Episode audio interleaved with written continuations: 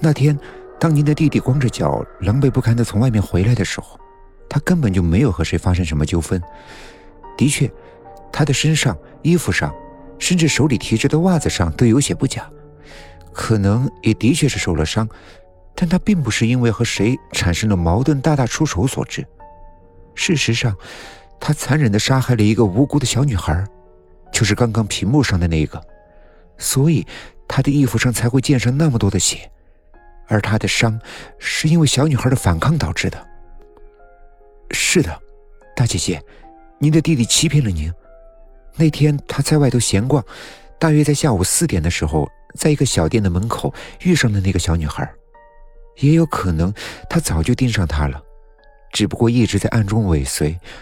但无论如何，他借口问路，将这个天真善良的小女孩拐进了那间废弃的小屋，在里边他们发生了冲突。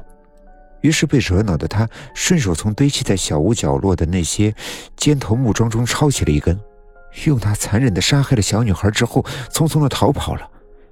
大概在晚上六点左右回到了家里。以宁弟弟那样聪明的头脑，他自然知道这模样会引人生疑，于是就谎称自己是因为和人产生了纠纷，才弄成这副狼狈的样子，还说了他们人对他穷追不舍。怕是只有离开 Q 镇才能够保住小命，而您作为姐姐，自然不忍心不对自己的弟弟伸出援手。以上这些或许在细节上有所出入，但我想大多数应该不会偏离事实。许久的沉默过后，梁希终于是开了口，而且竟然一口气的说了这么多。说完，便看向了杨桂兰。眼神里有着锐利的光。这会儿的杨桂兰目光里盈满了恐惧，双手紧紧的扣住了木椅边缘，一双眼睛更是死死的盯着梁希不放。他自然不知道弟弟回家前都做了些什么，可是之后，从弟弟敲门到进屋和他说的所有的话，居然和梁希眼下所说的分毫不差。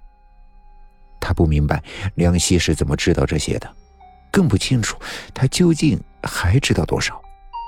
所以他的直觉让他感觉到，如果他再和眼前的这个少年对着干，恐怕不会有什么好结果。同时，他也感觉到内心一阵的阴冷刺痛。如果这个少年说的都是真话，那么这也就意味着他的弟弟的确是欺骗了他。可是，从小到大和他一起长大的他的最亲、他最疼爱的弟弟，难道真的会欺骗他吗？难道真的会向他隐瞒这可怕的事情吗？再过一个小时，开往 Y 市的汽车便要启程了。如果顺利的话，弟弟就可以安全的离开 Q 镇了。怎么？难道你想让自己的亲弟弟成为逃犯吗？但就在这个时候，梁希忽然开了口，杨桂兰不由得一惊，抬起头来凝视着这个一脸沉静的少年，心砰砰的跳得厉害。他到底知道多少？在他的面前，他是不是任何的事情也隐瞒不了？如果说您的弟弟真的问心无愧，如果说真的是我冤枉了您的弟弟，那么往警察局去一趟又有何妨呢？我想，无罪的人不会被冤枉的。不知道你有没有想过，假如这一次您的弟弟欺骗了您，那下一次他难道就不会继续吗？而另一家人失去了女儿，你觉得他们会这样简单的放过凶手吗？如果您弟弟真的无辜，那么他有什么可以感到害怕的呢？再说了。如果您的弟弟真的如他所说的那样是因为纠纷而有性命之忧，那您这样放他一个人孤身在外，不反倒让他更容易成为对方的靶子吗？许是被最后一句话触动，杨桂兰的身子颤了一颤，紧接着慢慢的低下头来，看起来正在进行着剧烈的思想斗争。Q 镇的汽车站。